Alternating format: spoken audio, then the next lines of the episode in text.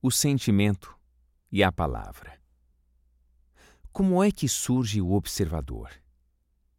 Quando você olha para uma flor, no momento em que você a observa com atenção, não há observador. Só existe o ato de olhar. Mas então você começa a dar nome a essa flor. Você diz: Que linda! Eu gostaria de tê-la no meu jardim ou na minha casa. Aí você já terá começado a construir uma imagem acerca dessa flor. O criador de imagens é o observador, certo? Está acompanhando o meu raciocínio? Observe-o por si mesmo, por favor. Portanto, a imagem e o criador de imagens constituem o observador. E o observador é o passado.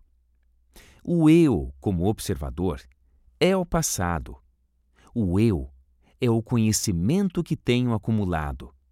Conhecimento da dor, do sofrimento, da agonia, do desespero, da solidão, do ciúme e da enorme ansiedade que às vezes sentimos.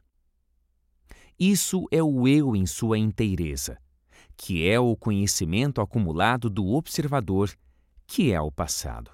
Certo? Assim, quando você observa uma flor, o observador olha para essa flor com os olhos do passado. E você não sabe olhar sem o observador. Portanto, aí surge o conflito. A palavra não é a coisa. Porém, posso estar confundindo a palavra com a coisa. Talvez eu esteja envolvido nas palavras e não esteja com o fato. Olhar um quadro que representa uma montanha é olhar um símbolo. Isso não é uma realidade. Estou preso em palavras, que são símbolos, e, em consequência, me afasto da realidade. É a palavra que cria o sentimento de medo? Ou o medo existe sem a palavra? Isto requer uma tremenda disciplina para se compreender.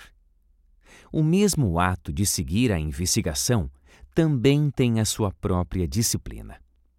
Portanto, tenho que investigar de forma minuciosa se a palavra tem criado o sentimento ou se o sentimento existe sem a palavra. No nosso exemplo, a palavra é medo. Eu a nomeei antes quando experimentei esse sentimento. Portanto, estou registrando o sentimento presente conforme um acontecimento ocorrido no passado, de modo que o presente é absorvido pelo passado. Portanto, eu posso perceber o que estou fazendo. Perceber que a palavra se tornou extraordinariamente importante para mim. A palavra pertence ao passado. O sentimento é o presente reconhecido pela palavra. E por eu ter associado a palavra ao sentimento, nesse caso, estou vivendo todo o tempo no passado. Estou sufocado pela rede das palavras. O passado diz ao presente o que deve fazer. Portanto, existe uma contradição, porque o passado está ditando os atos presentes. O eu, que é o passado com todas as suas recordações, seus condicionamentos, suas experiências, uma coisa produzida pelo pensamento, o eu está ordenando o que deve acontecer.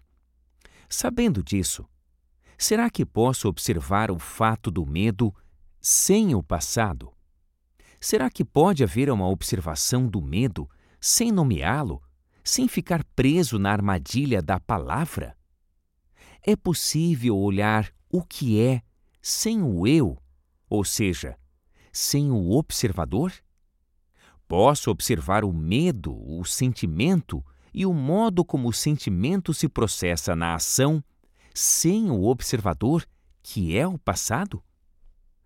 Aquilo que é só pode ser observado e compreendido quando não há o eu.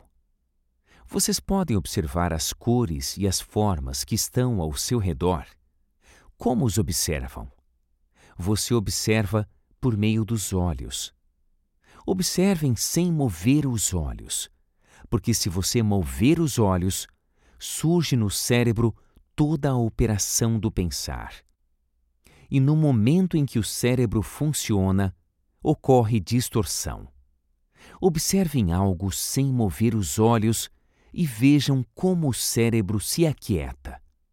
Nesse caso, você observa não só com os olhos, e sim com toda a sua atenção, com toda a sua afeição, com todo o seu ser. Gido Krishnamurti